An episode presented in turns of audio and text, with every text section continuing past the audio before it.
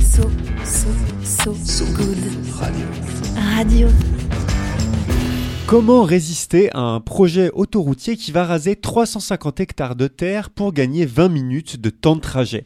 Nouvelle solution des écolos proposée à l'Assemblée nationale une autre voie, un projet alternatif à l'extension de l'autoroute A69 visant à relier Toulouse et Castres, un projet qui a fait couler beaucoup d'encre, beaucoup de sève aussi.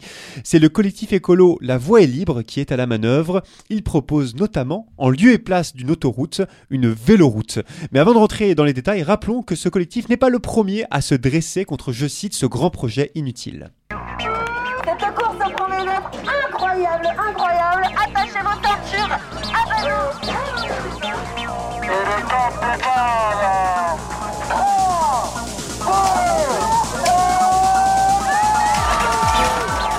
C'était en avril dernier une course organisée par le mouvement des soulèvements de la Terre contre l'extension de l'A69. Les travaux étaient bloqués pour la journée. On sent bien l'ambiance techno, euh, effet after movie, ça marche. On y voit des vélocadis, des cyclo-bateaux, des motos à pédales rouler pour un monde plus juste.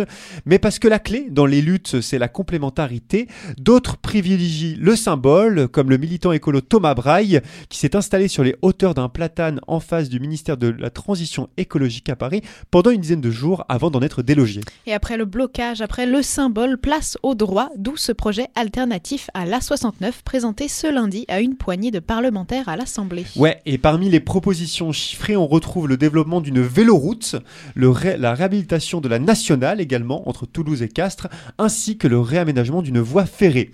Pas sûr, euh, cela dit, que l'État y soit favorable, lui qui souhaite, je cite, désenclaver Castres, officiellement pour la mobilité de ses habitants et pour l'emploi, bien sûr, officieusement pour favoriser le transport de marchandises en camion, sujet stratégique pour les entreprises de livraison type Amazon. Dans un article des décodeurs du monde des chercheurs, des chercheurs de l'Institut national universitaire Champollion expliquent pourtant, je cite, que les recherches n'ont jamais démontré que de nouvelles infrastructures de transport étaient automatiquement synonymes de développement social et économique. Ouais, boum, c'est le coup près. Hein. Exit l'argument d'autorité de l'emploi utilisé abondamment pour justifier euh, l'A69. D'ailleurs, selon les chercheurs que tu viens de citer, la preuve qu'aucune alternative routière n'était meilleure n'a pas été réellement apportée.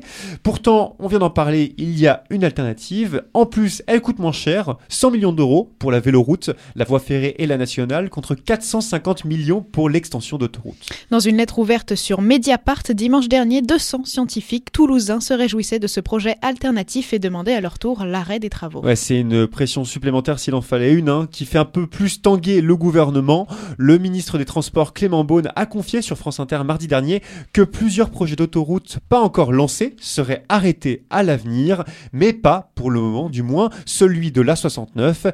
Est-on face à un remake de Notre-Dame-des-Landes? Affaire à suivre.